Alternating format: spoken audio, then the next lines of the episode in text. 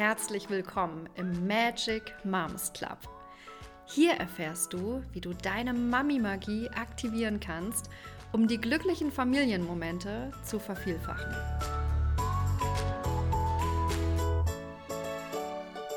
Hallo, ich bin Vanessa. Und ich bin Heike. Herzlich willkommen zur nächsten Folge. Und zwar freue ich mich mega darauf, mit dir, Vanessa, heute mal in deinen Weg einzutauchen und bin schon ganz gespannt, äh, was ich auch noch Neues erfahre. Ja, wir kennen uns schon lange, aber äh, ja, ich bin trotzdem ganz, ganz, ganz neugierig. Schön, dass du dabei bist, wie immer. und vielleicht hast du gleich Lust, mal loszulegen und zu erzählen, wie du ins Leben gekommen bist, was du in deinen ersten Lebensjahren so erlebt hast. Ja, total gerne. Danke, Heike, für die schönen Worte am Anfang. Ja, ich glaube, mein Weg ist tatsächlich irgendwie schon vor meiner Geburt losgegangen. Und wie Heike gerade schon gesagt hat, erzähle ich vielleicht heute auch noch ein paar Dinge, die Heike auch noch gar nicht weiß, weil wir uns immer ganz tief auf diese Gespräche hier fürs Podcasten einlassen und ja, uns total freuen, dass äh, uns das auch selber immer noch ja, weiterbringt in unserer Beziehung zueinander. genau. Und ähm, wenn ich so an, an den Start denke, wie ich hier gelandet bin, glaube ich, bin ich tatsächlich in, in einer ganz freien, total selbstbestimmten und ja, ich weiß nicht, ob es auch romantisch ist, romantischen Energie hier gelandet, weil meine Eltern damals, als sie sich kennengelernt haben, relativ schnell entschlossen haben, alles zu verkaufen, alles loszuwerden und mit dem Segelboot ab in die Freiheit zu segeln. Und ja, ein halbes Jahr später ähm, wurde ich dann auf den Weg gebracht, mitten in Spanien in irgendeinem Hafen. Und ich glaube, das sagt schon total viel so über mich aus. So dieser dieser Drang nach Freiheit und Selbstbestimmung und dieses auch so ein bisschen out of the box denken und ähm, von jetzt auf gleich alles loslassen wollen, um was total Cooles, Neues irgendwie ähm, zu erfahren und zu erleben und auch dieses Leben hier auf dieser Erde so in vollen Zügen zu genießen. Also ja. Oh ja, und wenn ich dich so anschaue, deine Augen leuchten, das ganze Gesicht strahlt, wenn ihr das jetzt sehen könntet. Ähm, das zeigt einfach wirklich, dass das für dich eine Zeit ist, an die du dich super gerne zurückerinnerst, obwohl du es ja nicht bewusst mitbekommen hast in den jungen Jahren, aber dass es bei dir ganz, ganz viel im Inneren haften geblieben ist von dieser Zeit und du das jetzt für dich wieder so zurückgewinnst. Ja. ja, das ist tatsächlich so, dass ich da an dieses ganz uralte, prägende Gefühl von damals ähm, immer mehr wieder rankomme, weil es ist tatsächlich so, dass ich natürlich gar keine Erinnerung an, an diese Phase hatte, auch vor allen Dingen an das erste Lebensjahr. Ähm, kann ich mich nicht dran erinnern, aber ich glaube, da wurden so die Grundbausteine meines Lebens gelegt. So ja, wie auch bei jedem von uns, mhm. ja in den mhm. ersten Jahren einfach die Prägephase ist. Und im ersten Jahr, also es war tatsächlich so, dass meine Eltern dann, als meine Mutter hochschwanger war, dann sich wieder auf den Weg zurück gemacht haben nach Deutschland. Ich bin hier äh, auch in, in Hamburg ich, ähm, auf die Welt gekommen oder eigentlich in Niedersachsen, wenn man ganz genau ist. Ähm, ja, haben meine Eltern in einem kleinen Örtchen auf dem Land gewohnt und ähm, genau, ich war natürlich eine Hausgeburt, ist ja klar. so, das, äh, da war damals einfach so das Lebensgefühl meiner Mutter auch komplett so diese Weiblichkeit und diese Urkraft und diese Selbstbestimmtheit in der Geburt, das war meiner Mutter so wichtig und die hat sich so viele Gedanken gemacht, wie ich hier landen darf und hat einfach ja, alles versucht selber herzustellen aus den besten ähm, ja, Rohstoffen, sage ich mal. Also egal, was sozusagen an mich rangekommen äh, ist, war immer auf Natürlichkeit und biologisch wertvoll geprüft. Und äh, mein Vater hat in den ersten Monaten ein Wohnmobil dann ausgebaut, weil sie auch gemerkt haben, so ein ganz kleines Baby ist vielleicht auf dem Segelboot nicht ganz der richtige Ort. So mhm. ähm, sind die dann umgesattelt auf ein Wohnmobil. Und als ich dann ich glaube, so vier, fünf Monate alt war, sind wir dann nach Spanien wieder zurück mit dem Wohnmobil. Und ich ähm, spüre immer noch so diese Wärme auf meiner Haut und diesen Sand, auf dem ich irgendwie, weiß ich nicht, den ich so gespürt habe. Und auch diese Wellen und das Wasser, das sind so, ich könnte drei Wochen einfach nur am Strand liegen um mich herum gibt es einige Leute, denen das viel zu langweilig ist, aber ich könnte es definitiv immer. Drei Stunden, äh, drei, drei Stunden, drei Wochen am Strand, das wäre vollkommen easy für mich auszuhalten, weil ich mich da so pudelwohl fühle. Oh ja, das ist quasi wie nach Hause kommen für dich, wenn du. Es ist wirklich wie nach Hause bist. kommen, ja. Ja, das ist genauso. Und dann kam tatsächlich aber auch irgendwann der Moment, und das war vielleicht schon so der kleine erste Bruch in meinem Leben. Und spannenderweise zeigt sich irgendwie immer genau so eine ähnliche Konstellation, so ein ähnliches Muster von Freiheit und äh, Ursprünglichkeit und Selbstbestimmtheit. Und dann kam aber auch irgendwie so ein bisschen die Realität mit ins, ins Spiel ist, und die Gesellschaft und, und, all die anderen Dinge, die auch völlig normal sind. Wurde dir rausgeworfen Wir sind überhaupt nicht rausgeworfen. es war tatsächlich einfach selbst gewählt, dass meine, ähm, es kam, mein kleiner Bruder war dann irgendwann unterwegs und dann war einfach die Entscheidung, da wieder zurückzukehren und ähm, ja, sich so ein bisschen sesshaft zu machen in Hamburg, ähm, zu gucken, wo meine Eltern auch beruflich wieder andocken können können und ähm, ja, wie wir auch in Kindergarten, Kinderbetreuung so am Vormittag, wie wir da ähm, genau betreut sein können, dann in Deutschland so und auch in der Familie, die es ja darüber hinaus noch gab, mit meinen Großeltern und so, die kommen hier alle aus der Nähe, aus Hamburg. Und das ähm, war dann sozusagen die Entscheidung, wieder zurückzukommen. Und ich erinnere mich, dass es für mich richtig, also eine extrem krasse Herausforderung früher war, in Kontakt zu kommen. So, ich habe mich immer irgendwie hinter meiner Mama versteckt, war super schüchtern, habe nichts geredet. Und ja, es war für mich irgendwie so ungewohnt, in Kontakt zu gehen. Und es hat mich, glaube ich, immer so aus meiner inneren Mitte oder aus der Balance rausgerissen. Ich bin dann irgendwie irritiert worden, sozusagen in meiner Kraft, in der ich eigentlich so steckte. Mhm. Und dann ist es, glaube ich, immer so passiert, dass ich ja geguckt habe, wie ist es da und wie kann ich mich anpassen, wie kann ich mich hier einfügen, ne? wie ist das okay.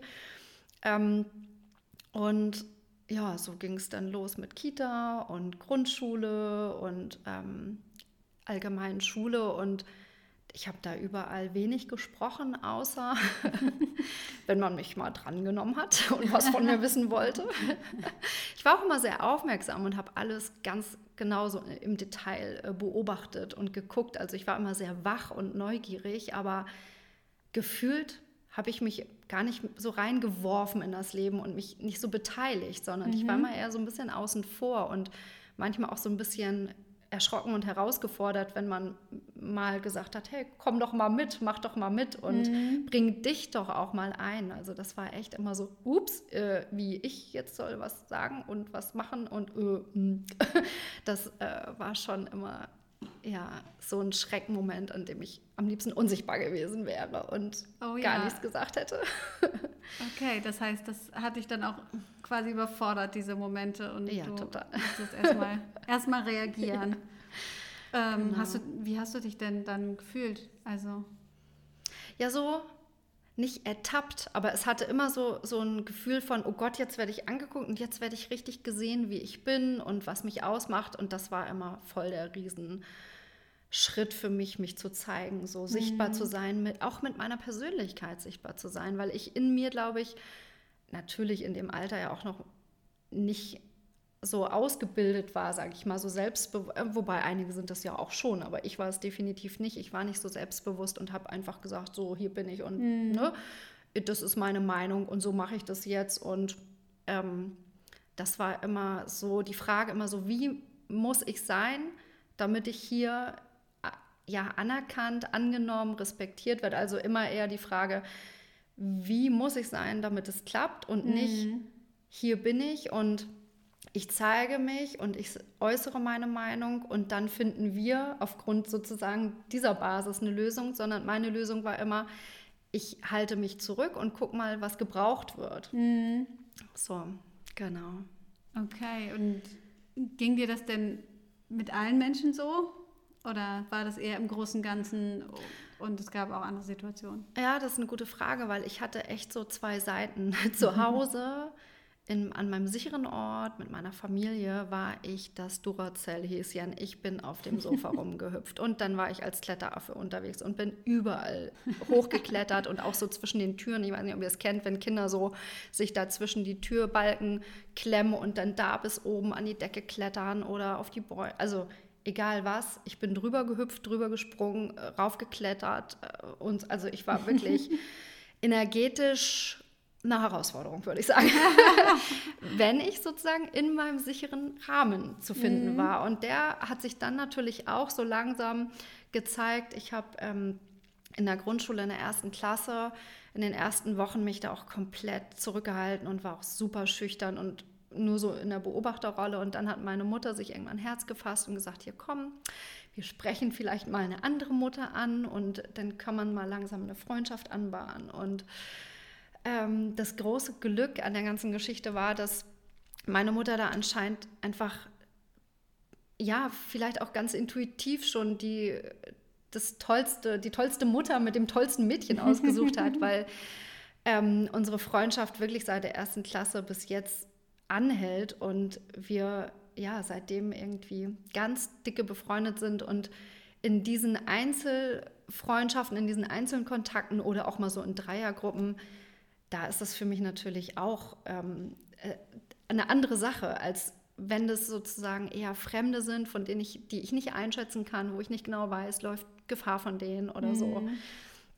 Ähm, genau, da ist das halt einfach, komm, kennst ja auch Heike, ne? Mhm. Zwischen uns war das ja auch nie irgendwie so, glaube ich, dass du das Gefühl hättest, ich halte mich zurück, sondern eher das Gegenteil. Vielleicht habe manchmal das Gefühl, ich überfordere vielleicht wieder mit meiner Energie. So, uh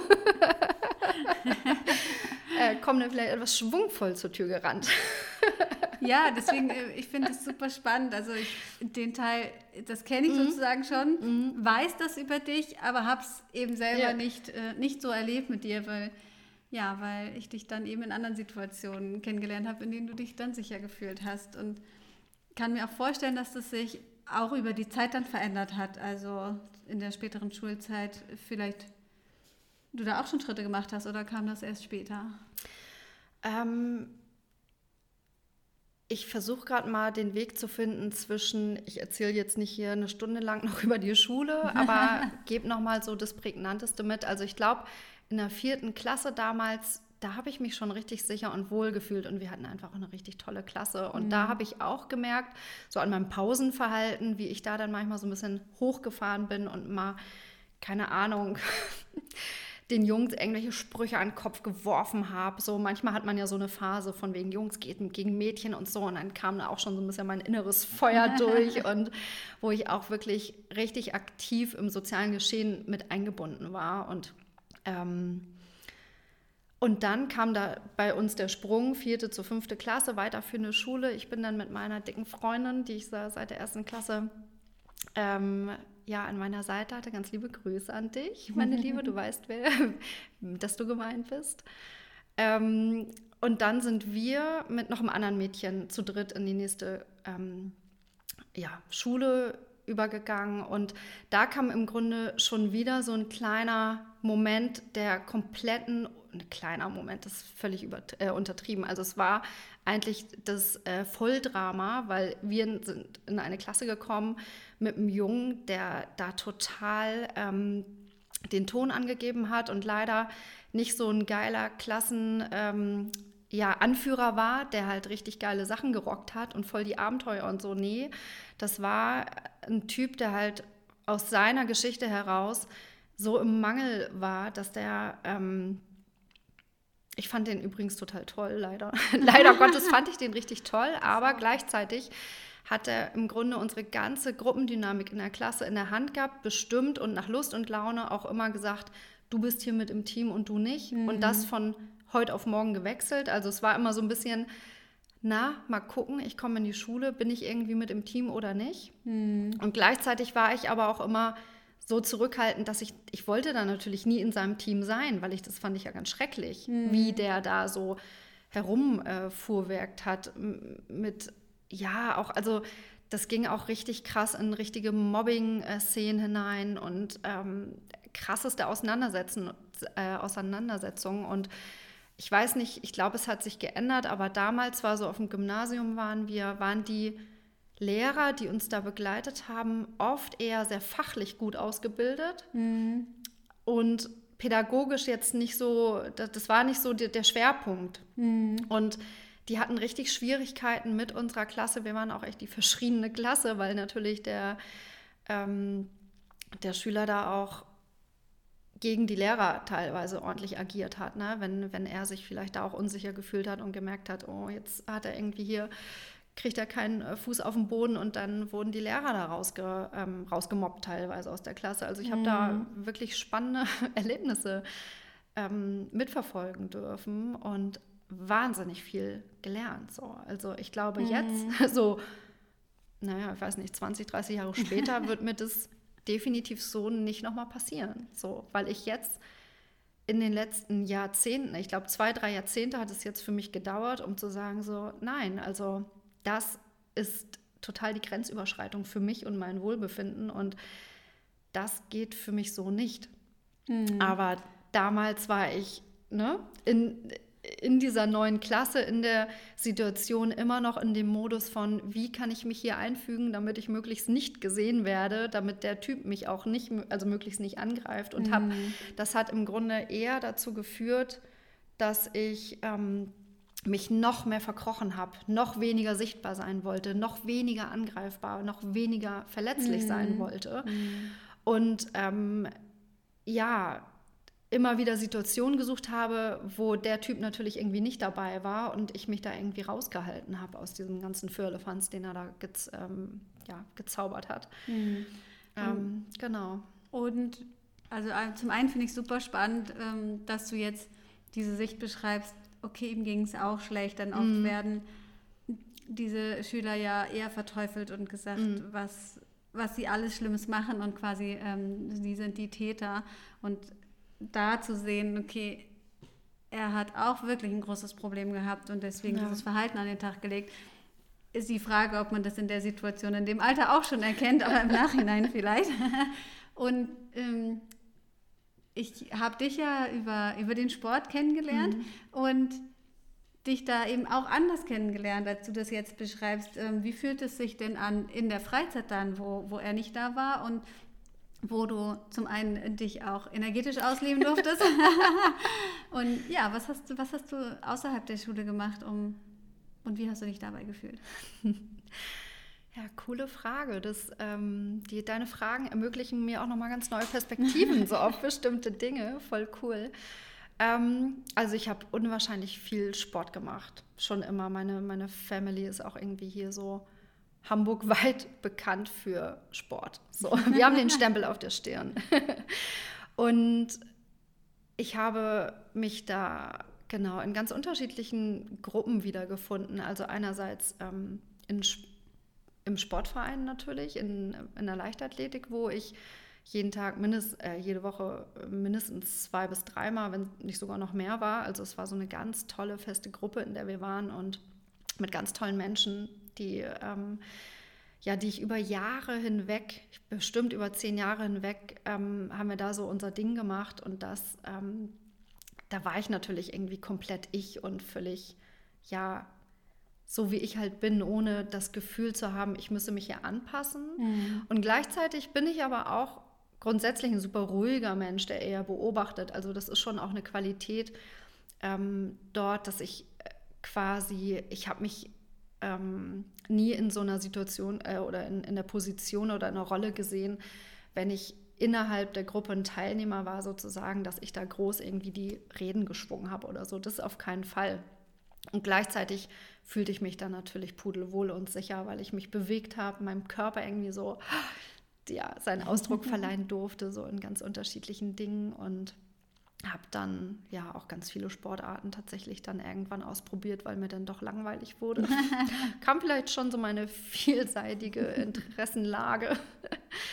ähm, ja, zum Vorschein, die ich auch immer noch habe. ich mag gerne Neues ausprobieren, super neugierig und mag total gerne irgendwie neue Dinge erfahren. Mhm. Okay, also genau. also gab es so ein bisschen die, die zwei Seiten der Vanessa. Ja, ja also ich, vielleicht sind es nicht zwei Seiten, sondern zwei Welten in einer Welt, in der ich mich halt sicher gefühlt habe mhm. und mich mhm. so zeigen konnte, wie ich bin und einmal echt eine super unsichere Geschichte, wo ich echt immer mhm. dachte, oh mhm. Gott, ich sterbe gleich. Ja. Ich will jetzt nicht diejenige sein, mit die ähm, ja, also die sozusagen gerade äh, vorgeführt wird, sage ich mhm. mal, weil sie und das Krasse war natürlich auch, das Mobbing ging auch tatsächlich über Leistung in der Schule. Also es war immer so, die, die gut waren in der Schule, die wurden dann halt immer nur mit dem Titel Streber versehen und die waren die Doofen, mit denen man dann bitte nicht spielt, weil mhm. natürlich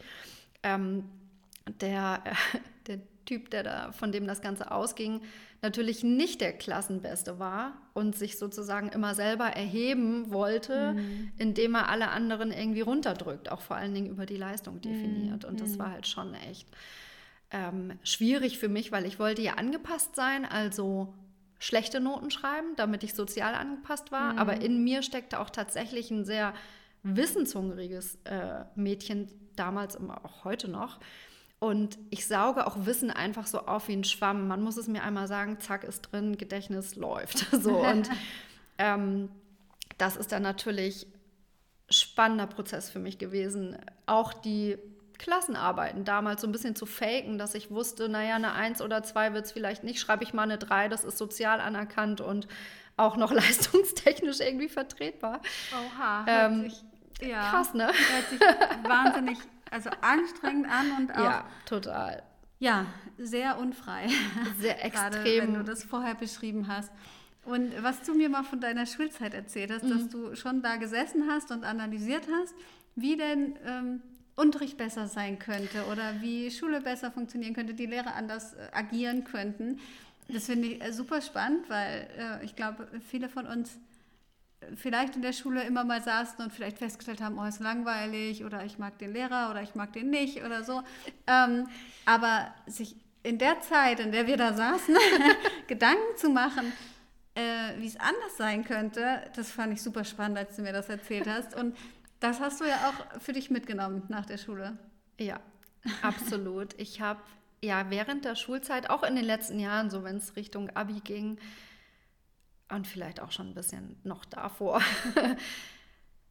immer relativ schlechten Unterricht gesehen. Also wir waren immer wirklich so die Klasse, die äh, die ganzen Dinge nicht doof. Also wir waren so ein bisschen die Arschlochklasse, wenn ich es mal so sagen darf. Also immer die, die keine, ähm, wie heißen das, so eine Austausch, äh, hier Frankreich, Schüler, genau so, Schüleraustausch-Dinge äh, mitgemacht hat oder ähm, ich weiß nicht, immer so diese Rabenklasse, die irgendwie nicht beachtet wurde und die keiner mochte und die schwierig war und so. Und ich weiß nicht, wie es passiert ist, aber irgendwie sind auch dementsprechend die Lehrer bei uns gelandet. Also mhm. Also nicht grundsätzlich und durchweg.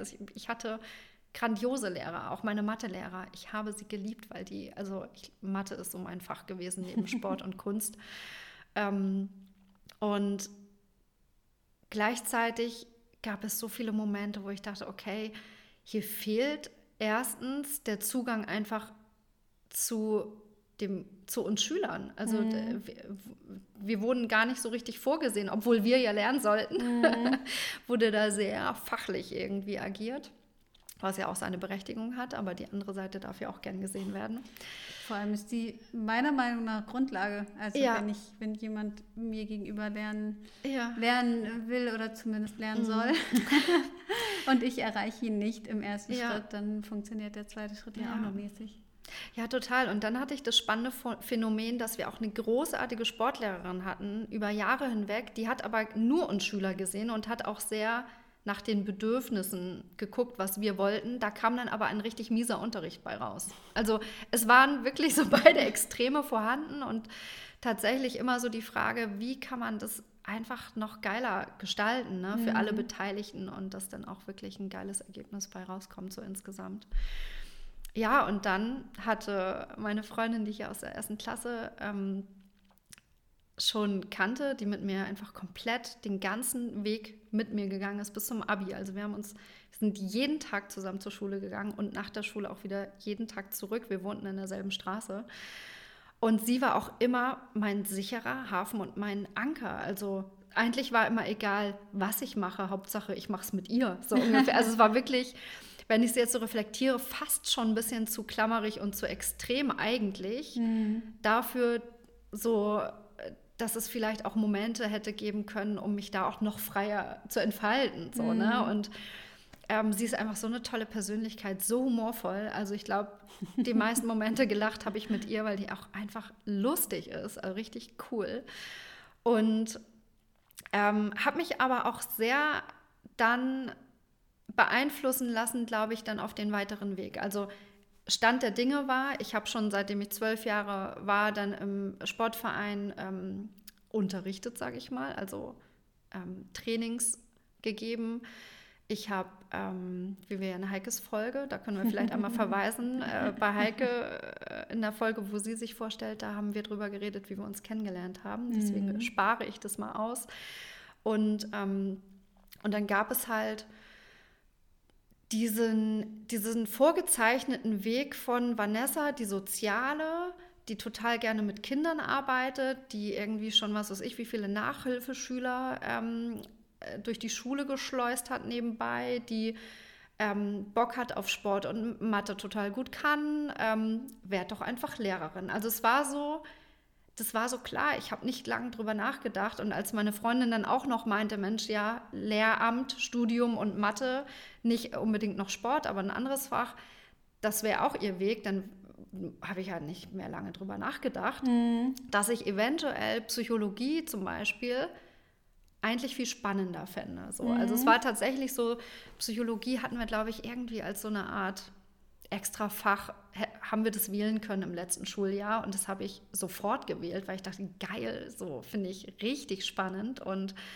ich liebe auch einfach das Verhalten von anderen Menschen zu registrieren, wahrzunehmen und es ohne zu bewerten ja, so in mich aufzunehmen und das so abzuspeichern, um, um es dann eventuell für spätere Analysezwecke zu benutzen. So, also es ist wirklich ganz äh, crazy, was da manchmal in mir abgeht, wenn ich so aus menschlichem Verhalten manchmal so meine eigenen Ideen dann auch entwickle. So. Ja, ne? das ist auch äh, super spannend, als Freundin davon zu profitieren. und ja, wirklich das Entscheidende, was mhm. du sagst, ohne bewerten. Also mhm. ich komme immer wieder in den Genuss, dass ich beobachtet werde, mein Verhalten und äh, ich dann die Analyse bekomme. Natürlich nur äh, angeboten bekomme. Das heißt, ich darf immer frei entscheiden. Und ich finde es wahnsinnig spannend und wertvoll und es hilft mir jedes Mal weiter. Dieser Blick von dir von außen plus diese Analyse dazu. Also einfach eine großartige und wahnsinnige Fähigkeit, die du da hast. Und ja, von der ich genießen darf. Dankeschön. Sehr gerne. ähm, genau, also insofern habe ich da dann, ich habe mein Abi einfach, ich weiß nicht, das Abi wurde so durchgewunken und dann kam direkt das Studium und ich habe nicht drüber nachgedacht und das war ja auch wieder alles neu und aufregend und überhaupt und nach dem Abi so diese erste Freiheit, wie geil war das eigentlich?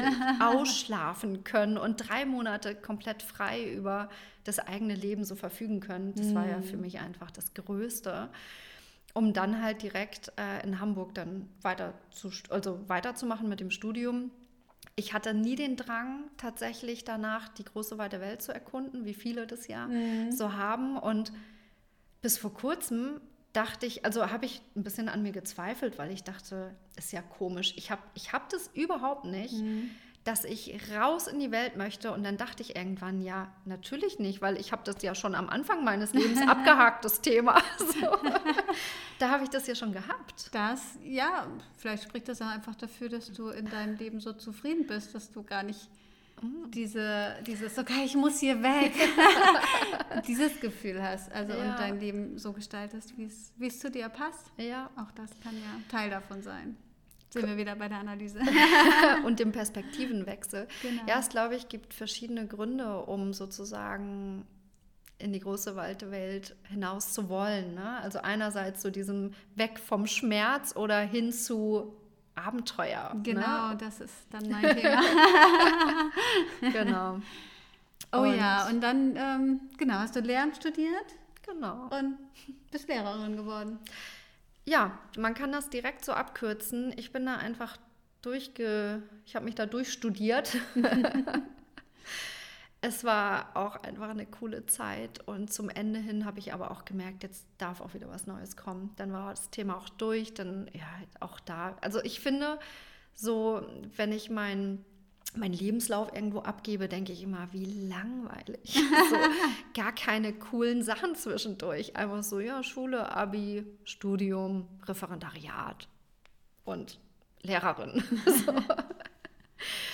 Und äh, genau, das Größte für mich war dann nach dem Studium äh, ins Referendariat zu kommen und wirklich mit dem ersten Tag an ins kalte Wasser springen zu dürfen. Alle haben mir immer gesagt, was, ich soll sofort loslegen mit Unterricht und einer Klasse und öh, und ganz alleine. Und ich immer, ja, geil, let's go. Also ich, hatte so Bock darauf, weil ich das Gefühl hatte, auch schon so Ewigkeiten darauf zu warten, das endlich zu dürfen. Mhm. Und im Studium muss man ja sagen, also Lehramtsstudium ist damals extrem theoretisch gewesen. Wenig Praktika, weniger, mhm. wenig Hospitation, wenig überhaupt da mal richtig, ja, an die, an die Kinder rangelassen. Hat sich ja zum Glück geändert.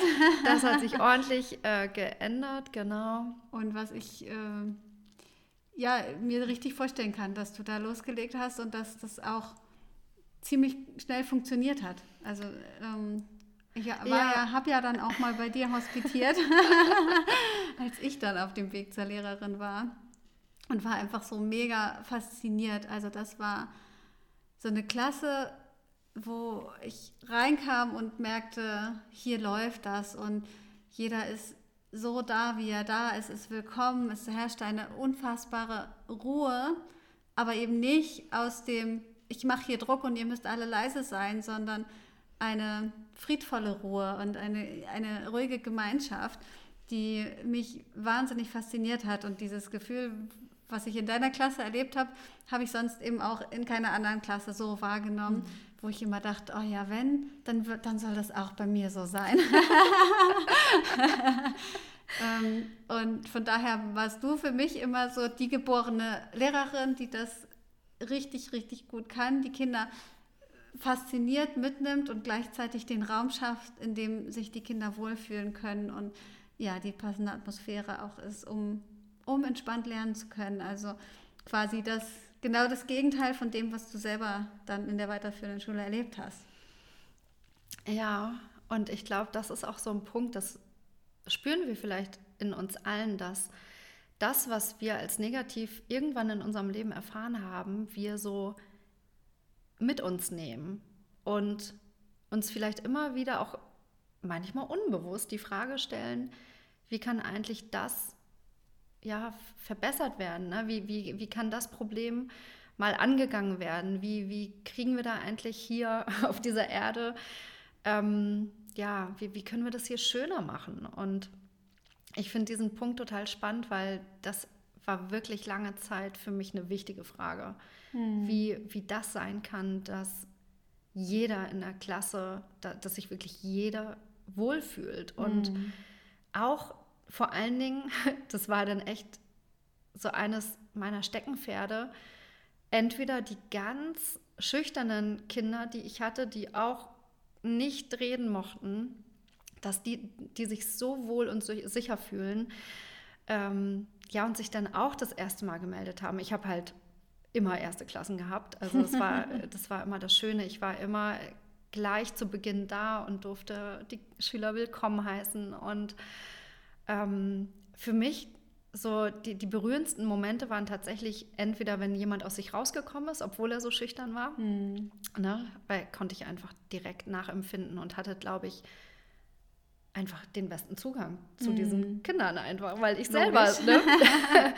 und gleichzeitig zweites, und das ist natürlich auch wieder so klar wie Kloßbrühe hier, ähm, zu den extrem schwierigen, die aus Elternhäusern kommen, da will man sich gar nicht vorstellen, was da abgegangen ist, mhm. ähm, die teilweise in Ähm, so ja, psychiatrische äh, Jugend, Kinder- und Jugendpsychiatrien, nee, das war das, ihr wisst, was ich meine. Also mhm. da Aufenthalte hatten, sogar mehrere oder andere Be Betreuer irgendwie in der Familie waren und die wirklich alles andere als einen schönen Start in dieses Leben hatten. Mhm. Und auch einfach direkt mit sehr vielen Problemen konfrontiert worden sind, so in in der Familie schon an sich. Ganz mhm. unterschiedlich. Also ich habe da von gefühlt die ganze Bandbreite nicht hautnah miterlebt. Ich habe ja nicht in den Familien, äh, war da ja nicht äh, bei denen zu Hause, aber ganz viel, was von den Kindern,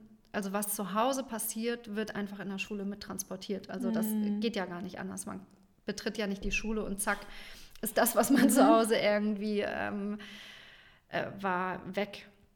Und da habe ich auch, glaube ich, die volle Bandbreite in den Jahren, in denen ich ähm, Klassenlehrerin war, ähm, hautnah erlebt. Ich habe es auch sehr nah an mich rangelassen. Also das mhm. war auch tatsächlich dann für mich irgendwann der Punkt, dass ich dachte, okay, ich träume jetzt gerade so in den Sommerferien. In, man hat ja dann so lange Sommerferien als Lehrer, um nochmal dieses Klischee in den Raum zu werfen. ähm, und träume von einem Schüler und der Traum zeigt mir, okay, dieser Schüler ist in Gefahr und er stirbt oder so. Und da dachte ich, okay, ich muss irgendwie mal okay. was für mich tun, ja. weil das mich natürlich schon belastet hat. Und, ähm, und gleichzeitig weiß ich auch, dass diese Schüler eine enge Bezugsperson brauchen, mhm. außerhalb der Familie und in der Schule. Wenn man sich da jeden Tag sieht, dann ist das oft ein Vertrauenslehrer, Klassenlehrerin oder so. Mhm. Und ähm, und ich hatte aber immer ein ganz großes Herz für diese Kinder, weil ich auch sehen konnte, wie ja auch irgendwie damals schon, dass sie mehr sind als der Terror, den sie verbreiten, sage ich mal. Ne? Ja, absolut. Genau. Und was für ein Geschenk für sie, wenn da mhm. jemand ist, der sie mit anderen Augen sieht und nicht nur auf ihr Verhalten, was vielleicht eben nicht gesellschaftskonform ist, reduziert, sondern ja. ihnen zeigt, ja, was für besondere Menschen mhm. sie sind und sie an der Stelle besonders unterstützt und ihre Beziehungsperson sein darf, kann. Ähm, ja, ich glaube, das ist ein, ein Riesengeschenk, was du da diesen Kindern gemacht hast und natürlich für dich auch mit jedem, mit jedem Kind, das du da kennengelernt hast, hast du ja auch weiter gelernt, was kann ich denen Gutes tun, wie kann ich mit ihm umgehen und sie unterstützen, dass sie sich eben auch in der Schule wohlfühlen können und gleichzeitig auch alle anderen. ja, da sagst du was, dieses, äh, dieser schmale Grad ähm, von ich und wir als Team. So, ja, großartig, hast du, hast du schön gesagt gerade. Ganz genau. Und das ist, glaube ich, der springende Punkt gewesen, dass dieses, ich fühle mich eigentlich pudelwohl in der Schule und eigentlich mache ich diesen Job von Herzen gerne. Und gleichzeitig und? und gleichzeitig komme ich nach Hause und habe aber keine Energie für mein Leben, wo mhm. ich dann meine Sachen mache, die mhm. sozusagen nur für mich sind, meine Freizeit, meine Beziehung, meine Familie. Mhm. Ähm, und das war dann irgendwann tatsächlich auch für mich so ein kleiner Killer der mhm. mich ähm, ganz schön runtergebracht hat, weil ich immer weniger Energie hatte. Also mhm. ich habe mich, wenn ich was mache, dann bin ich so ein Typ, ich gehe halt all in, ich mache es dann richtig, richtig, richtig. Und das ist ja immer problematisch. Absolut, ja. Also das heißt nicht nur problematisch, aber es ist, hat auch so seine problematische Seite. Genau, also einmal das, das Feuer, die Begeisterung und natürlich auch die Menschen, die davon profitieren, mhm. wenn du voll reingehst. Das ist ja die, die eine Seite der Medaille und die andere, dass ja, dass es äh, auch Energie kostet, das Feuer da brennen zu haben. Und es ja noch mehr Menschen in diesem Leben gibt, nämlich du selbst auch. ein, ein Punkt, den wir immer, immer wieder ansprechen. Mhm. Und wie schade dann eigentlich, wenn die Erschöpfung dann irgendwann das Feuer überlagert oder die Begeisterung und dadurch dann auch ein Teil der Freude verloren geht. Ja, ja, das kam, also jetzt, wo ich so reflektiere nochmal, das kam aber tatsächlich, also sag mal so der krasse Umbruch, wo das Feuer dann tatsächlich irgendwie auch ähm, weg war, kam erst äh, mit meinen Kindern, als ich meine mhm. Kinder bekommen habe. Vorher war das tatsächlich so, dass ich mich da total reingegeben habe und sehr für das Außen gemacht habe. Also mhm. ich habe immer das Feedback bekommen, ne, wie toll und wie richtig ich da bin und so. Und das hat mich natürlich richtig angespornt. Also so, wenn, wenn jemand mir Wertschätzung und Anerkennung gegenüber ausspricht, dann treibt mich das mhm. so richtig an, das noch, also noch besser und noch geiler zu werden, ja. tatsächlich so noch mehr reinzugeben. Das ist so ein bisschen wie, als würde mir jemand irgendwie ins Feuer noch mehr sozusagen ähm, noch mehr, also irgendwas reingeben, was das Feuer noch mehr äh, zum Lodern bringt. Und ähm, das, ja, hat mich aber immer mehr weggeführt so von anderen Qualitäten, die auch in mir sind mhm. und die ich, sage ich mal, energetisch viel gesünder leben kann in meinem Leben. Und vielleicht klingt das alles noch so ein bisschen, wie heißt es, hieroglyphisch, kann ja, man das sagen? das wäre nämlich meine nächste Frage gewesen. Was genau meinst du damit? Was meinst du denn jetzt, ähm, ich weiß nicht, ob das schon so rübergekommen ist, aber es gab wirklich eine lange Phase in meinem Leben, wo ich sehr rational unterwegs war, sehr kopfgesteuert, Verstandes, äh, Entscheidungen mit dem Verstand getroffen habe. Ich habe nie gefragt, was will denn jetzt mein Herz mhm. und was würde das Herz machen, sondern ich habe immer nach Daten, Fakten, Zahlen entschieden und geguckt, was wäre denn jetzt das Beste aus rationaler Sicht. Mhm. Und ähm, ich glaube, ja, viele, viele Argumente und Komponenten und viele Bestandteile haben das irgendwie dann, ja, haben so ein bisschen eine Bombe zum Platzen gebracht, als ich dann meine, ähm, ich habe 2014 meine Tochter bekommen, 2016 meinen Sohn und die haben mir gezeigt, dass es noch so viel mehr in meinem Leben gibt als, ähm, als das ausgelaugte nach Hause kommen, sozusagen. Irgendwie so dieses, ähm, klar Mama, du machst hier voll coole Sachen vormittags, aber irgendwie kommst du extrem erschöpft nach Hause und gleichzeitig war ich auch schon immer unzufrieden mit dem Schulsystem. Also es gab immer so Momente, wo ich gesagt habe, Leute, wir brauchen hier komplett andere Ressourcen, wir brauchen komplett andere Strukturen, mhm. um das hier, also ne, dieser Drang, alles noch geiler machen zu wollen, da war ich total gestoppt. In, Im Schulsystem an sich ja. hat mir das relativ schnell klare Grenzen aufgezeigt. Und jetzt kommt ein Punkt, den habe ich damals, da fühlte ich mich auch schon so richtig wie, wie soll man sagen, so angegriffen, weil ich gemerkt habe, die Menschen, die wirklich in der Schule was verändern wollen, die gehen alle komplett über ihre Grenzen hm. und ähm, die können nur was verändern, indem sie doppelt so viel arbeiten als sowieso schon. Also das war so, das stimmt natürlich jetzt nicht per se für alle so, ne? aber mhm. aus meiner Perspektive habe ich immer wahnsinnig tolle Lehrer ähm, kennengelernt. Ich durfte mit wahnsinnig tollen Lehrern arbeiten. Ich, also ich war in einer wahnsinnig tollen Schule, die sehr ne, fortschrittlich unterwegs war und die Dinge ähm, immer so 20 Jahre schon ge gelebt hat, die gerade neu auf den Markt gekommen mhm. sind, sage ich mal. Also es war schon, schon eine extrem krass geile Schule. So. Ich, ist auch eine schöne Zeit gewesen da. Und gleichzeitig habe ich gesehen, wie wie das nicht funktioniert, dass die Schule vorankommt und der Unterricht sich entwickelt und die ganze, das ganze Ding am Laufen bleibt und gleichzeitig geht es allen gut. So. Ja. Und ich habe mich halt selber so richtig, also ich habe richtig gespürt, wie ich keine Lust hatte, mich selber so richtig komplett aufzugeben, damit irgendwas anderes vorankommt, weil ich dachte, das ist doch doof. Ich will doch auch mhm. ähm, ja total energetisch und erfüllt dabei sein und will nicht irgendwann aussteigen, weil ich dann Depression habe oder so. Ja, absolut äh, verständlich und dass du das für dich schon erkannt hast und diese, diese Grenze zumindest schon mal gesehen hast. und ja. deine Kinder haben dich dann ja darauf nochmal mit der Nase gestoßen wahrscheinlich. Äh, guck mal hier, es gibt noch was außenrum und wir sind auch wichtig und wir wollen auch was von deiner Energie haben und den Nachmittag mit dir verbringen. Ja, tatsächlich. Es, ähm, in einer der ersten Folgen haben wir ja über meine schlaflosen Nächte und meine schlaflose Zeit äh, gesprochen, als mein ähm, zweites Kind dann geboren wurde. Und das war tatsächlich, also ich bin so ein Typ, gib mir den größten Schmerz und dann verändere ich gerne mal was. so, und das war damals, ähm, genau, war es im Übergang 2016, 2017 dann so weit, dass ich tatsächlich komplett an meine, äh, ähm, an meine größte Erschöpfung so gekommen bin und meine Energiereserven eigentlich komplett aufgebraucht waren.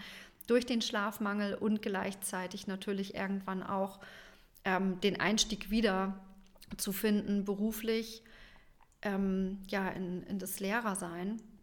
Und da habe ich gemerkt, ja krass, das funktioniert nicht für mich. Und gleichzeitig habe ich auch gemerkt, das, was mir Schule und Unterrichten und ja, dieser Job gegeben hat, das war nicht, also das war jetzt nicht mehr, das hat es mir nicht mehr so gegeben. Ich glaube, weil ich nicht all in gehen konnte. Mhm. Also ich mhm. glaube tatsächlich, der, der Faktor war, ich kann nicht all in gehen und dann habe ich nicht das Gefühl, dass es irgendwie von Nutzen ist. Oder also, weißt mhm. du, was ich mhm. meine? So dieses, ich kann da halt punktuell da sein und dann ist das immer wie so ein Tropfen auf dem heißen Stein. In, ja. ne, in der Klasse, wenn ich nicht jeden Tag da bin, ha, dann funktioniert es für mich nicht so. Ne? Mhm. Ne? Also wenn, dann möchte ich da so richtig was, ähm, ja, richtig was verändern. Und ich möchte, dass da auch wirklich was ankommt. Und wenn das nicht passiert, dann bin ich unzufrieden. So ja. bin ich relativ rigoros. So, nee, dann halt nicht. Dann mache ich, suche ich mir andere Sachen, wo ich halt von jetzt auf gleich merke, geil, hier ändert sich was. Und, und was war das dann? ähm, also tatsächlich habe ich mich dann auf eine längere Reflexionsphase einlassen können und mir ist so richtig bewusst geworden, was mich antreibt, zur Schule zu gehen. Und zwar spannenderweise war das nie, und vielleicht vermutet, vermutest du das als Zuhörerin auch schon so, weil du ja jetzt einen komplett anderen äh, Blickwinkel jetzt schon wieder eingenommen hast als äh, aus mir heraus, so wie ich es sehe. Ähm, es war mir nie wichtig, wie gut ein Kind lesen, schreiben, rechnen kann oder wie gut es klettern, springen, laufen, werfen kann, mhm. sondern das A und O für mich, mein, meine, mein Messwert war immer, wie glücklich ist dieses Kind. Mhm. Und wenn das Kind irgendwie da, ja, also wenn ich da nicht irgendwie den Funken rüberwerfen kann, dass da sich irgendwie in dieser Richtung was ändert, dann ist das schwierig für mich da zu bestehen, weil ich brauche dieses, es verändert sich auch wirklich was. Und irgendwie ist es immer der Weg zum Glück, zu einem erfüllten Gefühl, zu einem glücklichen Gefühl. Und das wird für mich immer daraus generiert, erstens sich sicher zu fühlen, angenommen zu sein, wie man wirklich ist. Mhm. Zweitens, in seiner Persönlichkeit nicht bewertet zu werden, also mhm. vor allen Dingen nicht abgewertet zu werden.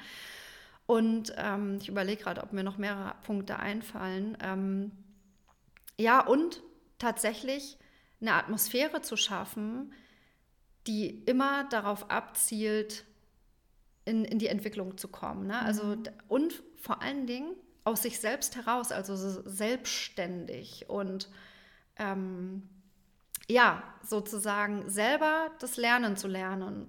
So mhm. könnte man es vielleicht dann formulieren.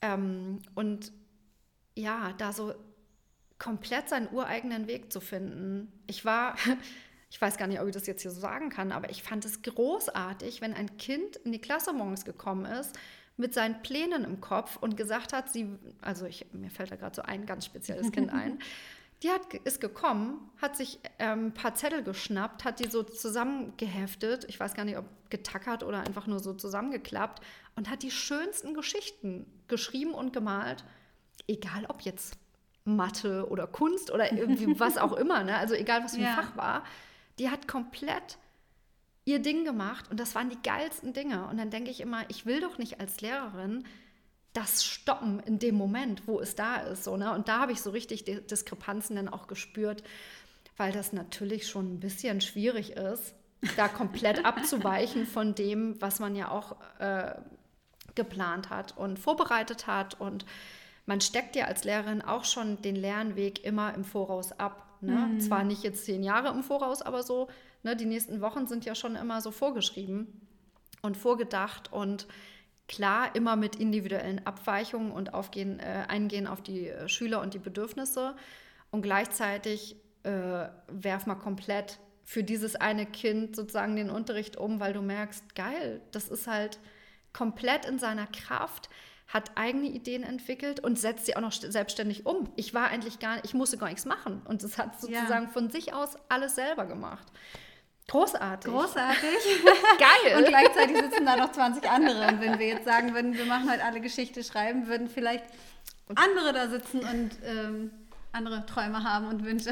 Ja, genau. Also und da, ja, deswegen war mein Unterricht äh, auch immer individueller Unterricht. Also ich habe mhm. den immer so gestaltet, dass es Phasen von ganz großer Individualität äh, geben konnte. Und mhm. da streben ja auch die ganze Schulentwicklung und Unterrichtsentwicklung strebt auch schon so in diese Richtung. Ähm, und gleichzeitig ist es schwierig, weil mhm. wie, wie kriegst du da diesen schmalen Grad gemeistert zwischen individuell und Gemeinschaft? Und mhm. ähm, spannendes Thema. Ähm, aber tatsächlich nicht mehr meins. Was ist passiert? ähm, genau, ich bin, äh, wir, wir schweifen immer so ein bisschen ab. Ich mag es so gerne erzählen. ähm, ich hoffe, dass da der eine oder, das eine oder andere Spannende für dich dabei ist. Und ja, ich habe in dieser Reflexionsphase, als meine beiden Kinder auf der Welt waren und ich in diesem tiefen Loch, Loch, Loch steckte, festgestellt, dass das, was mir wichtig ist, dass ein anderer Mensch irgendwie glücklich ist. Und dann hatte ich ja gesagt, so was für mich total wichtig dafür ist. Und habe erkannt, dass ich auf Schulebene da relativ enge Rahmenbedingungen für habe. Also das mhm. und das hat mich wahnsinnig und also die Erkenntnis alleine dessen hat mich einfach leider unglücklich gemacht, mhm. muss man schon sagen. Also das war schon so ein ach Mist. oh. Und dann habe ich jetzt in den letzten Jahren Wege für mich gefunden, wie ich in der Schule quasi diese Qualitäten von was ist mir wichtig und wie, äh, die, ja, wie, wie kann ich auch glücklich werden, ähm, habe ich tatsächlich insofern gefunden, weil ich mich jetzt auf das Fach Sport konzentriere, wo das Bewertungsthema ja einfach ein komplett anderes Ding ist, vor allen Dingen in den ersten Klassen in der Grundschule als ähm, die Hauptfächer. Mhm.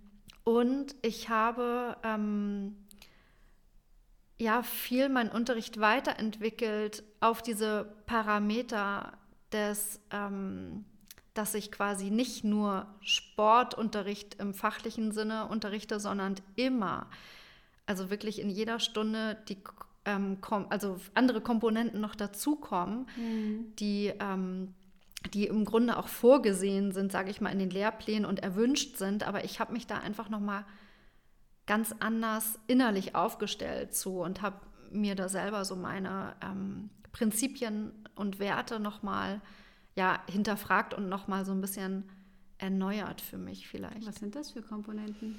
Mm, also ganz, ganz wichtig ist für mich, ähm, neben dem großen Ganzen und der, dem großen Klassenteam, was wir mhm. ja darstellen, zu den zu möglichst jedem einzelnen Schüler, obwohl ich nur die Sportlehrerin bin mit zwei Stunden die Woche so ungefähr, mhm. also wirklich minimal dran bin, ähm, versuche irgendwie Kontakt und eine Beziehung aufzubauen und in der Kommunikation, was ich alles von Heike gelernt habe, ähm, das zu leben. Also mhm. wirklich so auch da wieder so richtig reinzugehen und ja, diese Momente zu erleben, die sich da entfalten, wenn ich wirklich im Kontakt bin mit diesem Schüler und diesem mhm. Schüler, auch wenn es nur so ein ganz kurzer, kleiner Moment ist, wirklich sehen zu können und wirklich, ja, dieser Kontakt von ich sehe dich wirklich und du siehst oder du bemerkst oder du nimmst wahr, dass ich dich sehe mhm. und du spürst, das ist ein sicherer Raum,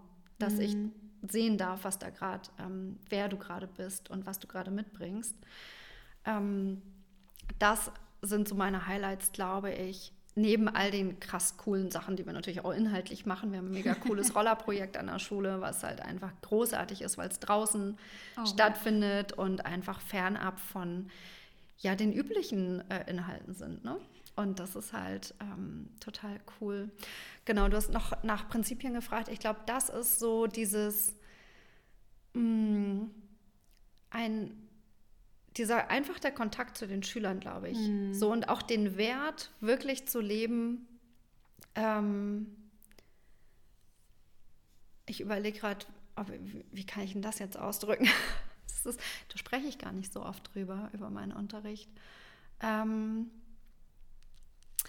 also doch, vielleicht kann man es so sagen, am Anfang der Stunde die Stunde so voller Energie und Feuer zu öffnen und alle so richtig reinzuholen in diese Stunde und zu sagen, habt ihr Bock, die geilste Sportstunde eures Lebens heute zu erleben? Also wirklich so mit dieser Energie von, wir machen hier was richtig Geiles heute und so auch jeden so ein bisschen mit diesem inneren Feuer anzustecken. Ich glaube, mhm. das ist so dieses, ähm, nicht nur ich, ich sehe die anderen, sondern ich zeige mich auch mit meinem, yeah, geil, wir rocken das Ganze hier gerade ja. richtig cool, ähm, dass ich das ganz bewusst einsetze mhm. inzwischen. Das habe ich damals nicht ganz so krass gemacht. Gut, im Sport, äh, im Sport ist es natürlich auch eine Sache, wo sich das auch besonders eignet. So. Wobei, ich kenne viele, die machen das auch in anderen, aber da habe ich das nie so gemacht. Also bei mir ja. kommt es wirklich, wenn es so um Bewegung und Sport geht und um ein, komm, wir gehen jetzt auch los, ne? Wirklich ja. wieder, schon wieder so dieses, der Schwung von was Neuem und wir gehen jetzt aus der Klasse und wir gehen jetzt raus und wir machen was Cooles. Also das, daran kann ich einfach super andocken. Ja, weil es direkt aus dir rauskommt. Mhm. Ähm Genau, ja. das geht ja in anderen Fächern genauso, ja. wenn es dann wirklich authentisch ist und ja, es nicht total. nur, jo, wir machen das und äh, es aber gar nicht, gar nicht wirklich ja. ernst gemeint ist. Ja. Total. Ja, mega. Und ähm, ich weiß ja, dass du nicht nur in der Schule bist, sondern äh, auch noch ein, einen weiteren Weg gegangen bist und dich in deine Freiheit begeben hast. Äh, eine Sache ist, auf jeden Fall das, was wir jetzt gerade machen, der Magic ja. Moms Club als Herzensprojekt. Und parallel machst du ja auch noch andere Dinge. Vielleicht, ja, erzähl, hast du Lust zu erzählen, was, was genau du tust, was dich darin bewegt und wo du quasi dein Feuer in die Welt bringst? Ja. Ähm, ich glaube, dieses Feuer habe ich tatsächlich erst so in den in letzter Zeit so richtig äh, aus mir heraus entwickeln können. Und es fing im Grunde dann auch mit der Frage an, was macht mich eigentlich glücklich?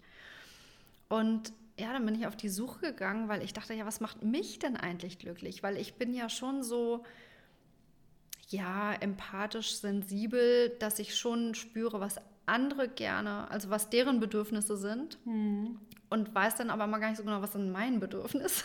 Mhm. Insofern war das schon äh, ein spannender Weg, da wieder zurückzufinden zu den Dingen, die mich glücklich machen und mhm. die ähm, und auch da habe ich wieder diesen Schwung aus der prägenden Zeit.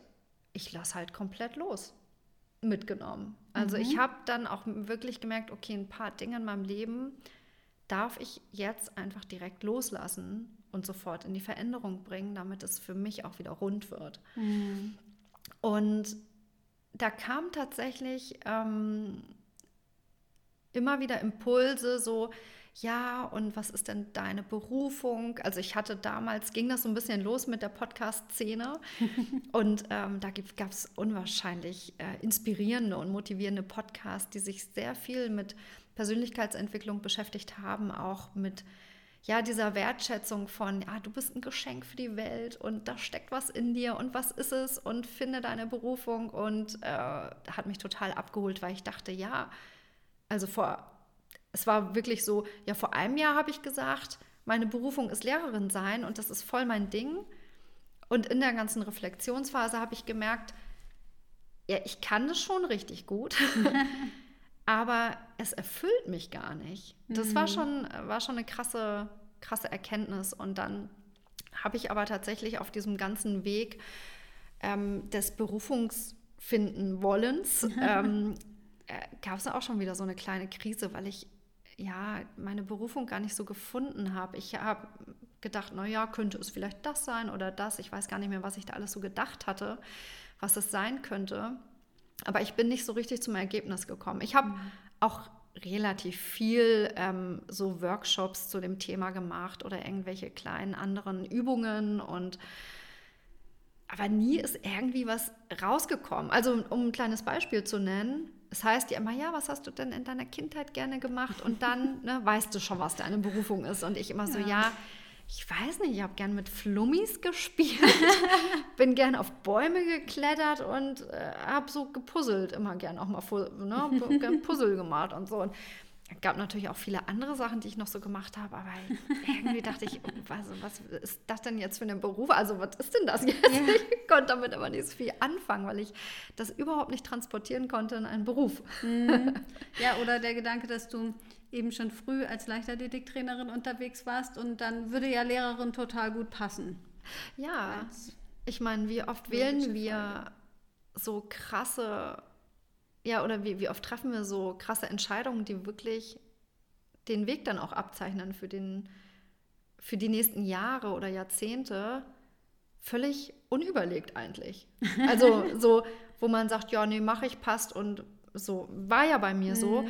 Und ich glaube, dass das auch richtig war, weil all, all das, was ich gelernt habe auf diesem Weg, das kann ich jetzt so aus dem Hut zaubern und sagen, ja, nee, kann ich, kann ich. Also alles, ja. was ich gelernt habe, alle Skills, alle Fähigkeiten, also alles ist irgendwie da und hilft mir jetzt gerade in allem, was ich tue. Das ist ja das Coolste an dem Weg, mhm. dass, er, dass er immer gut ist, egal wie wir ihn gehen, weil wir genau. entweder daraus Sachen lernen oder eine tolle Zeit haben. genau. Und ja, dass wir das deswegen gar nicht betrauern müssen, aber eben auch, wo du das Loslassen sagst, nicht mit aller Macht daran festhalten, weil wenn wir merken, der Weg, den wir, wo, wo ich mich vielleicht vor 15 Jahren mal für entschieden mhm. habe, passt jetzt gerade nicht mehr zu mir, haben wir es sehr oft, dass wir denken, aber ich habe das doch jetzt gelernt, ich muss das doch jetzt beibehalten ähm, oder ich kann gerade gar nichts ändern, weil das Finanzielle mhm. da im Weg steht oder so. Und dann zu erkennen, ja, der war wertvoll, der Weg für mich und jetzt darf ich loslassen und einen anderen Weg gehen und diese Freiheit habe ich auch, weil worum geht es denn eigentlich? Geht es dann da auch darum, dass ich glücklich bin? ja, total. Und ich glaube, es lässt sich viel in der Situation an sich erstmal ändern. Also sozusagen mhm. drin zu bleiben und dort innerhalb kann man viel loslassen und ja. in die Veränderung bringen.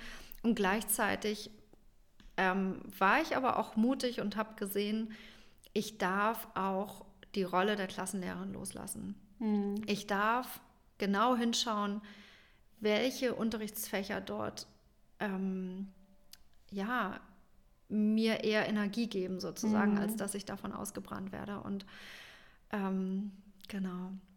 Ja, und dann tatsächlich auch auf diese Forschungsreise zu gehen, okay, was ist denn dieser Schatz in mir. Was hier, wenn ich ein Geschenk für die Welt bin, was ist denn das? Also ich war wirklich so neugierig und dachte, ja geil, das will ich jetzt wissen. Mhm.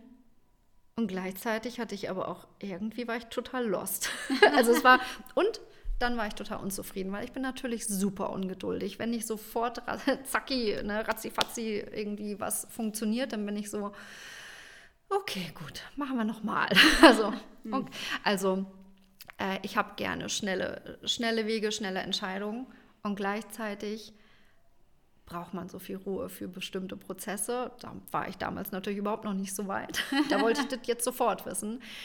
Ähm, und war dann so unzufrieden, dass ich irgendwann gesagt habe, okay, jetzt versuche ich mal nicht mehr so meine Berufung zu finden, sondern ich ähm, leg mal so meinen Schwerpunkt auf das Thema Intuition, weil das begegnete mir zu dem Zeitpunkt auch immer wieder und ich immer, ja, ach, da war doch mal irgendwas in meinem Leben. Und das Abgefahrene ist, dass mir als Heike und ich damals, als wir 15 waren, in der ähm, Übungsleiter, ne, Übungsgruppenleiter Ausbildung, wie so. heißt denn das Ganze? Ja, Übungsleiter. Übungsleiterausbildung. Mhm. Ähm, ging die ein oder zwei Jahre, weiß ich gar nicht mehr. Weiß ich auch. Ich war, äh, die ging über einen längeren Zeitraum. Wir sind da auch mit einer festen Gruppe zusammengewachsen, haben da auch die geilste Zeit unseres Lebens irgendwie verbracht in dieser Gruppe und in dieser Entwicklung. Es war mega schön. Und am Ende, da durften wir uns zum Abschied gegenseitig Koffer packen. Und zwar ähm, hat jeder dann so ein, ein, ein Blatt Papier bekommen, wo ein Koffer aufgemalt war und dann saßen wir alle im Kreis und wir haben quasi immer die, die Zettel dann links weitergegeben, so von rechts bekommen, links weitergegeben und haben immer geguckt, ah, wem gehört der Koffer? Ach, Heike. Und jetzt packe ich ihr irgendwas in diesen Koffer für ihren weiteren Weg mit rein. Als ja auch Anker vielleicht, wenn man auf diesem Weg irgendwann so ein bisschen ins Straucheln kommt oder an sich zweifelt oder wie auch immer, ja. dass man den dann auspackt und sich mal ähm, ja auch vielleicht durchliest, was da drin, Schönes drin steht und ähm, ja, und auch so Wünsche für den Weg. Mm, und ähm, ich habe den genau. zufällig gerade gestern in der Hand gehabt, Nein! diesen Koffer, obwohl er ja jetzt schon 25 Jahre alt ist oder so. Eines Witzig. der wichtigsten Dokumente in meinem Leben ist dieser Koffer. Das ist auch, ich weiß gerade aktuell gar nicht, wo er ist, aber ich habe ihn auch immer noch und ich werde ihn definitiv nie wegschmeißen, weil wir von, keine Ahnung, 20 unterschiedlichen Menschen einfach die schönsten Sachen da reingemalt und reingeschrieben haben bekommen. Mhm. Und einer, einer hat geschrieben, irgendwie sowas wie, Vanessa, du hast eine mega tolle Intuition. Und ich wusste damals gar nicht so genau, was der gemeint hat. so, hm, keine Ahnung, was, also, und das ist mir dann, ja, 15 Jahre später wieder eingefallen, dass dieses Wort schon mal zu mir gekommen ist. 25. ja, Nein, das okay. ist ja auch schon wieder fünf Jahre ja. her, 20 Jahre später. ähm, äh, egal, wir rechnen jetzt keine Zahlen und Jahre unwichtig. aus. Ist unwichtig, genau. Und da stand dieses Wort und ich glaube, deswegen hat es mich total angesprochen, dieses Thema. Und so mein, mein ganzes System war auch so, Intuition, was ist da los? Ne? Mhm. Irgendwie hatte ich schon das Gefühl, dass das ein Thema für mich ist, was mich vielleicht weiterbringt oder ja, ich weiß nicht, ist auch so ein bisschen magisch, das Thema, finde ich. es hat mich schon sehr angezogen, mystisch vielleicht. Und ähm, habe dann gesagt, ja, nee, jetzt äh, gestalte ich mal hier so meinen Alltag intuitiv. Und wenn man so an intuitiven Alltag denkt, dann gehört dazu auch spontane Entscheidungen zu treffen. Das heißt, man braucht erstmal ganz viel Freiraum. Also habe ich relativ schnell unseren ganzen Terminkalender ähm, freigehalten und keine Termine gemacht. Und ich sag euch, wenn du das gerade hörst und gerade merkst, hm, geile Idee, vielleicht wäre das auch mal was für mich, dann spricht vielleicht gerade deine Intuition oder dein Herz mit dir und sagt, ja, mach auch mal. ich kann es wirklich jedem nur empfehlen, für eine gewisse Zeit vielleicht mal sich komplett Freiräume, zeitliche Freiräume zu schaffen für die Dinge, die gerade da sind und ich sag mal so sehr spirituell das Universum dir auch schenken möchte, weil du diesen Freiraum hast. Weil mein ähm, meine Erkenntnis ist tatsächlich, je mehr Freiräume ich mir, meiner Intuition, meinem Herzen, dem Universum, wie auch immer, gebe, desto geiler wird es, als wenn ich es selber geplant hätte. Muss ich gestehen. Ich plane dann auch coole Sachen und mein Leben ist toll, aber es wird noch geiler, wenn ich da mehr ins Vertrauen gehe, dass sowieso schon das Schönste und Größte jeden Tag auf mich wartet. Das hört sich richtig gut an. Ähm, für einen Menschen wie mich, der sehr gerne plant, hört es sich ganz schön kompliziert an, wenn ich denke, wir haben Kurse, wir haben ähm, ja, irgendwelche Termine, Arzttermine, Arbeit und so weiter. Äh, war das wirklich so einfach? Ich habe tatsächlich, wir haben dann keine Kurse am Nachmittag gehabt. Und wir haben Verabredungen morgens auf dem Weg zur Kita verabredet. So, ach ja, habt ihr heute Zeit? Ja, cool, machen wir. Also mhm. so äh, spontan, sage ich mal, diese Spontanität zu haben, wirklich sich für den heutigen Tag zu verabreden mhm. und nicht zu mhm. sagen, ja, Moment mal, ich gucke mal, ob ich in zwei, drei Wochen Zeit habe. Oh ja, das hört sich ähm, an. Das, ja, also das ist, so war ich damals auch. Mhm. Ne? Ich habe mein ganzes Jahr verplant mit äh, Terminen, die halt fast äh, im Jahr, ein Jahr voraus waren und das mein Leben lang. Und ich habe es auch geliebt. Also mhm. es war mhm. auch schön. Ähm, und es ist geiler, wenn ich es nicht mache. Sehr cool. Ja. Und ähm, ja, das heißt, du hast dein Leben dein Leben verändert. Du hast äh, vom Kopf bis ins Herz, in, in dein Herz gewandert und hast ja. mal gehört, was das auch zu sagen hat. Ja, total. Also damals habe ich es nicht Herz genannt, sondern tatsächlich so meine mhm. Intuition. Mhm. Ähm, jetzt würde ich vielleicht das Herz auch noch mit ins Boot holen. Ähm, ja, ich habe uns einfach komplett freigelassen und aus diesem, also im Grunde dieses starre System, was ich ja vielleicht auch so ein bisschen dem Schulsystem vorgeworfen habe, war ich ja auch selber. Ich habe es ja auch mhm. selber irgendwie verkörpert. Und das habe ich freigelassen und ich habe da unwahrscheinlich viel losgelassen. Und ich habe natürlich auch einen kleinen Wirbel in meinem Umfeld damit erzeugt, weil das ja schwierig ist, wenn ich mich nicht verabreden möchte oder so. Oder eher weniger verabreden und doch eher spontan sozusagen Entscheidungen mhm. treffen möchte. Ähm, und gleichzeitig war das echt eine, glaube ich, der wichtigsten Dinge, die ich in meinem Leben so gemacht habe, dass ich gesagt habe, ich möchte mich diesem Thema jetzt mal hingeben und mhm. widmen. Und ähm, dann kam ein paar Monate später ähm, so ein E-Mail-Newsletter von irgendjemandem reingeflattert. Wusste ich gar nicht, dass ich mich angemeldet hat, aber damals war das irgendwie so ein bisschen querbeet alles und war sehr neugierig und habe überall mal geguckt. Und da stand dann sowas drin, so ja, ähm, Intu, also so ein Intuitionsseminar am Wochenende. Und da war natürlich sofort klar, dass ich mich da anmelde, weil ich dachte, geil, irgendwie möchte ich da auch unbedingt weiterkommen. Ähm, und in diesem ganzen Prozess, also ich glaube, das war so im, ich muss mich so im Oktober dafür entschieden haben, so ich folge meiner Intuition, mhm. 2017. Und es muss so im Oktober, November, ne, November, Dezember, also so eigentlich relativ kurze Zeit später, mhm. hatte ich dann so einen ganz spannenden Moment in meinem Leben. Da ist nämlich meine Mama zu mir gekommen. Liebe Grüße, meine liebe Mama. Äh, du hörst es vielleicht auch an hier. Und meine Mutter ist einfach so. Ich bin der größte Fan meiner Mutter, neben meinen Geschwistern natürlich auch. Wir sind die größten Fans unserer Mami, Mami, weil sie immer so voller positiven, positiver Energie, voller Lebensfreude steckt und total die Macherin ist und für jedes Problem eine Lösung hat. Also wirklich, es gibt keine, die hat einfach keine Probleme. So, ah, total abgefahren, diese Frau. das ist und so schön, dass ich äh, ähm, durch sie hier in diese Welt äh, kommen durfte. Und sie, sie kam tatsächlich so öfter mal in so Gesprächen, hat sie durchblitzen lassen, dass gerade doch irgendwie ein Problem da ist. Und das war ganz komisch für mich. Das kannte ich gar nicht. Und ich so, das ist ja komisch. Irgendwie Gibt es da so eine Thematik und irgendwie so unzufrieden? Ich glaube, das war tatsächlich irgendwie jobmäßig, dass nicht der Job an sich, sondern irgendwie war da, glaube ich, auch so eine Umbruchphase und hat sich das Team neu irgendwie, äh, ich weiß es nicht mehr.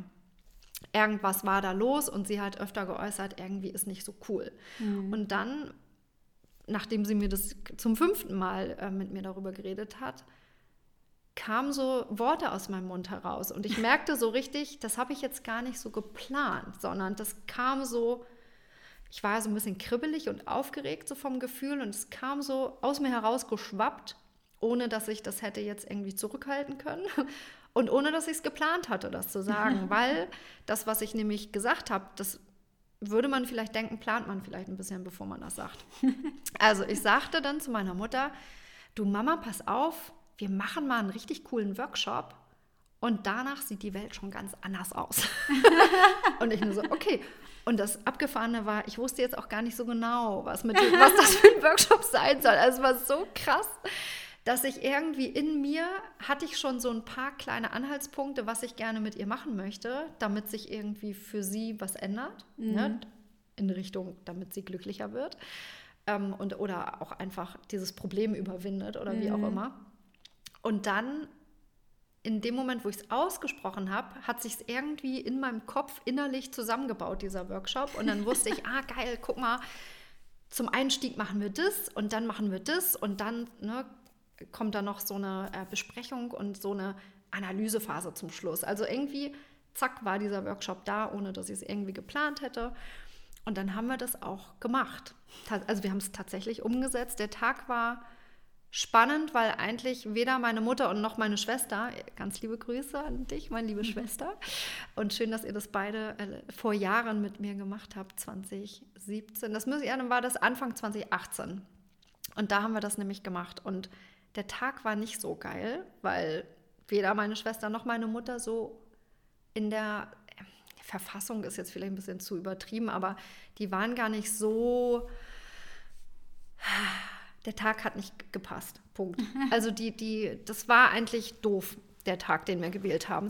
Und gleichzeitig haben die gemerkt, hm, Vanessa merkt zwar, dass hier gerade so richtig Tumult im Busch ist und gleichzeitig bleibt die aber irgendwie stur. also es war wirklich so, dass ich dachte, nee, das machen wir jetzt. Also da war ich wirklich so. Äh, auch das war so, es ist halt meine Zeit und mein Tag und ich habe zwei kleine Kinder und wenn ich das jetzt nicht mache, dann dauert das schon wieder so lange, bis ich wieder was für mich mache. Also ich war schon auch noch sehr so in so einem kleinen ähm, Loch gefangen, wo ich selber so wenig für mich mhm. gemacht habe und so gemerkt habe, dass ich das brauche und war dann, dann bin da auch einfach dann bei geblieben. Und dann haben sie, haben wir so ein, zwei Stunden erstmal geredet und gegessen und getrunken und dann irgendwann haben wir auch angefangen. Und dann dachte ich, naja, so zwei, drei Stunden dauert das, dann sind wir vielleicht abends gegen neun, halb zehn fertig und dann ist gut. Und dann haben wir losgelegt und ähm, dieser Workshop drehte sich so rund um die zehn Leben. Das äh, könnte dir eventuell was sagen, wenn du mich schon ein bisschen länger kennst. und am Ende dieses Workshops gab es so die magischen Momente, Heike. Es war so krass, weil ich verstanden habe, warum meine Mama auf der Welt ist, was ihr Geschenk ist. Ich kenne ja meine Mama schon so lange und ich mhm. weiß ja, wie toll sie ist. Und gleichzeitig ist das einfach der krasseste Geburtsmoment auch, wenn du erkennst, was für eine geile Aufgabe du hier in dieser Welt hast mhm. und was du in diese Welt bringen kannst, um sie zu verändern. Und ähm, dass es so wichtig ist, dass es dich gibt und alter Schwede. Und das war so mein erster Geburtsmoment in dieser, äh, auf diesem Weg, mhm. dass ich das bei meiner Mama so präsent und klar vor Augen hatte durch den Prozess des Workshops. Also mhm. nur der Wer Workshop hat uns eigentlich zu diesem Moment geführt. Das mhm. war nicht geplant von mir, das war überhaupt nicht das Ziel, aber es war so. Und es war halt quasi ein Geschenk des Himmels, das wir so nie erwartet haben. Oh, und kriege ich Gänsehaut, ja. wenn ich das höre. Und das war so krass, weil ich war das Jahr vorher so auf dieser Suche nach meiner eigenen Berufung und auch ein bisschen nach dem, wie finde ich die. Mhm. Und da war ja sehr frustriert, weil es irgendwie nicht so geklappt hat. Mhm. Ähm, egal, was ich da an unterschiedlichen Dingen ausprobiert habe. Und da eröffnete sich für mich halt einfach mit diesem Moment eine ganz neue Welt, weil ich verstanden habe ich, und ich inzwischen genau weiß, dass jeder Mensch eine Berufung hat und es auch für jeden Menschen möglich ist, die zu finden. Und zwar nicht ein Jahr lang suchen muss, sondern wirklich, dass einfach ein, ein Prozess ist, den man geht, der drei bis sechs Stunden dauert, sage ich mal. Mhm. Je nachdem, ne? manchmal auch ein bisschen länger, manchmal sogar kürzer. Ähm, und dann weißt du es ganz genau. Und das ist so ah. krass. Gibt, und ich finde es so krass, weil Mark Twain hat schon irgendwann, was ist ich wann, ähm, es gibt so ein schönes Zitat von ihm und der sagt, kennst du die zwei wichtigsten Tage deines Lebens? Ne? Mhm. Ne? Den Tag, an dem du geboren wurdest und den Tag, an dem du weißt, warum. Oh ja, und ich, ja, Gänsehaut kommt da bei mir, weil ich äh, diesen Tag auch schon erleben durfte mhm. mit dir, Vanessa. Denn du hast ja diesen Workshop, der so aus dir rausgeploppt ist und diese krassen Erkenntnisse gebracht hat, den hast du dann ja weiterentwickelt, verfeinert, vertieft und daraus ein ganzes Thema gemacht. Und mhm. ich durfte dann auch an deinem Workshop teilnehmen und mein Warum finden. Und ähm, das war so krass, weil es ging A so schnell an einem Tag und hat mir die Augen geöffnet und falls du meine Folge schon gehört hast, mir ja auch den, den Weg gezeigt und plötzlich wurde mir total klar, warum das, was ich vorher gemacht habe, nicht so gut passte oder was davon passte und was nicht und auch was besser passen könnte und ja, dass ich mit dieser mit diesem Wissen um, um mein Warum mein Leben nochmal ganz, ganz anders betrachten kann und die Dinge, die ich tue. Also mega krass, wie, sich, wie das entstanden ist. Und ja, du hast es dann, dann weitergemacht und nicht nur bei diesem einen Abend belassen. Nee, es hat tatsächlich noch mal so ein halbes Jahr gedauert, damit ich wirklich verstanden habe, was für ein krasses Geschenk ich da gefunden habe. Ne? Mhm. Diesen Schatz, den ich da gefunden habe, den, das hat ein halbes Jahr gedauert, bis ich das so auf den Weg, also wirklich reell auf den Weg gebracht habe und meine ersten Workshops ähm, gegeben habe. Mhm. Und ähm, seitdem, ja, brenne ich einfach für, für dieses Thema. es ist einfach ähm, ja so, dass ich dann auch ähm, ganz offiziell eine Nebentätigkeit an, wie heißt es, angezeigt habe. So ist, glaube ich, der offizielle äh, Wortlaut. Und genau, neben der Tätigkeit in der Schule mir da so ein bisschen kleines zweites Standbein aufgebaut habe über die Jahre jetzt hinweg. Und ja, spüre halt auch, dass wir einfach so multidimensionale Wesen sind, die vielleicht auch immer den Drang haben, sich weiterzuentwickeln und so auch in mir vor zwei Jahren auch so ein ganz klarer Impuls dazu kam, ja, noch mehr auch in diese Richtung ähm, zu gehen, wo Heike mich natürlich so ein bisschen reingebracht hat. Also vor zwei Jahren habe ich schon in mein Tagebuch geschrieben, äh, Magic Moms Club.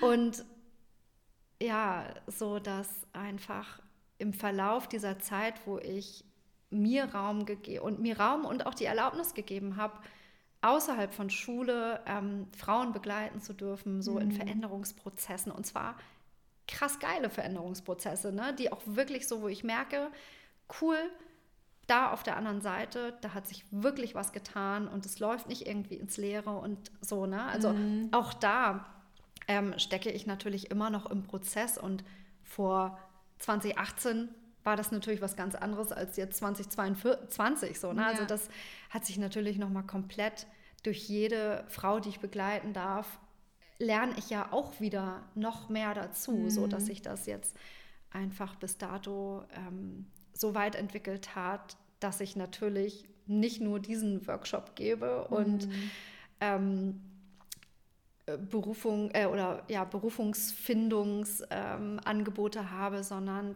ganz individuell zugeschnittene Angebote meinen Klientinnen, die sozusagen mit mir diesen Berufungsweg ähm, eingeschlagen sind, ähm, den auch komplett unterschiedliche individuelle Angebote mache, wo ich merke, so da brennt mein Feuer und ähm, da kann ich auch wirklich was beisteuern und bewirken und dazu gehören so viele unterschiedliche Dinge. Ich weiß gar nicht, ob du das weißt, dass ich jetzt ähm, auch endlich das Intuitionsthema noch mehr Raum gebe und gerade ähm, dort äh, Ausbildungen gebe. Ich habe letztes Jahr das ähm, ja, kleinere Unternehmen Berufungsprofiling gegründet und mhm. bilde jetzt quasi Menschen aus, andere Menschen zu begleiten, ihre Berufung zu finden. Also, weil ich richtig gemerkt habe, es steckt so ein richtiges Konzept auch hinter meiner Art und Weise, wie mhm. ich mit mhm. anderen ähm, die Berufung finde. Das hat total den Fahr roten Faden und da kann ich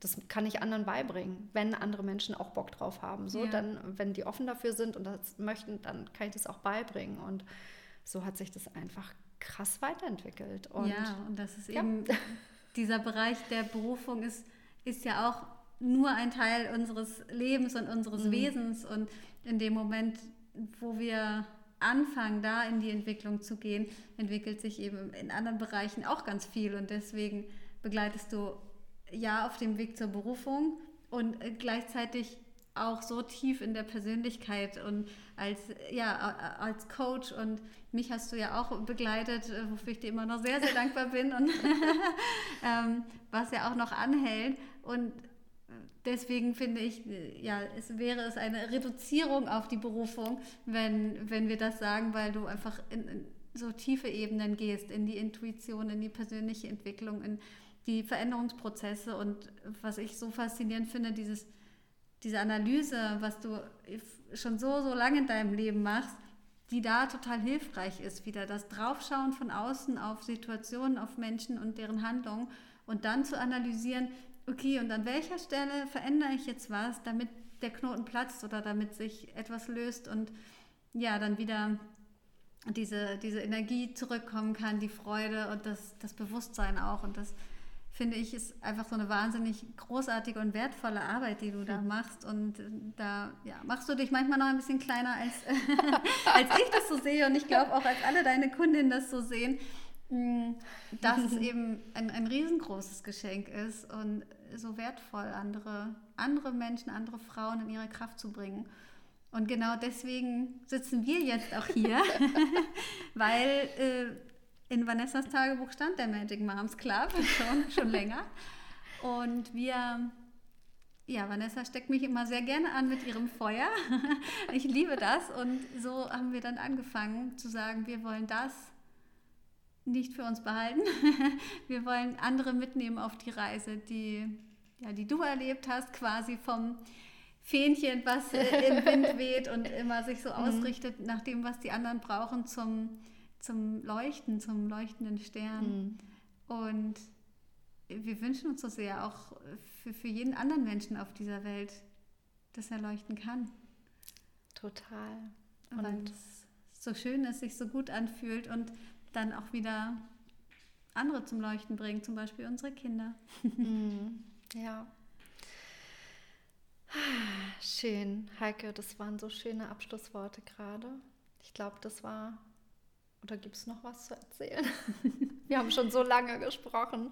Vielen Dank, falls du bis hierhin ähm, zugehört hast. Und falls du jetzt noch irgendwelche Fragen hast, dann melde dich doch total gerne. Wir sind auf Instagram aktiv unter Magic Moms Club. Wir haben auf Facebook eine Facebook-Gruppe, die heißt natürlich auch Magic Moms Club und auch eine, eine Seite, die genauso heißt. Und wir sind im Grunde über diese ganzen Wege erreichbar. Genau, und nicht nur, wenn du Fragen hast, sondern auch, wenn du uns Rückmeldungen geben möchtest, was diese Folge mit dir gemacht hat, was für dich passiert, wie vielleicht auch dein Weg war. Das interessiert uns auch super, super sehr.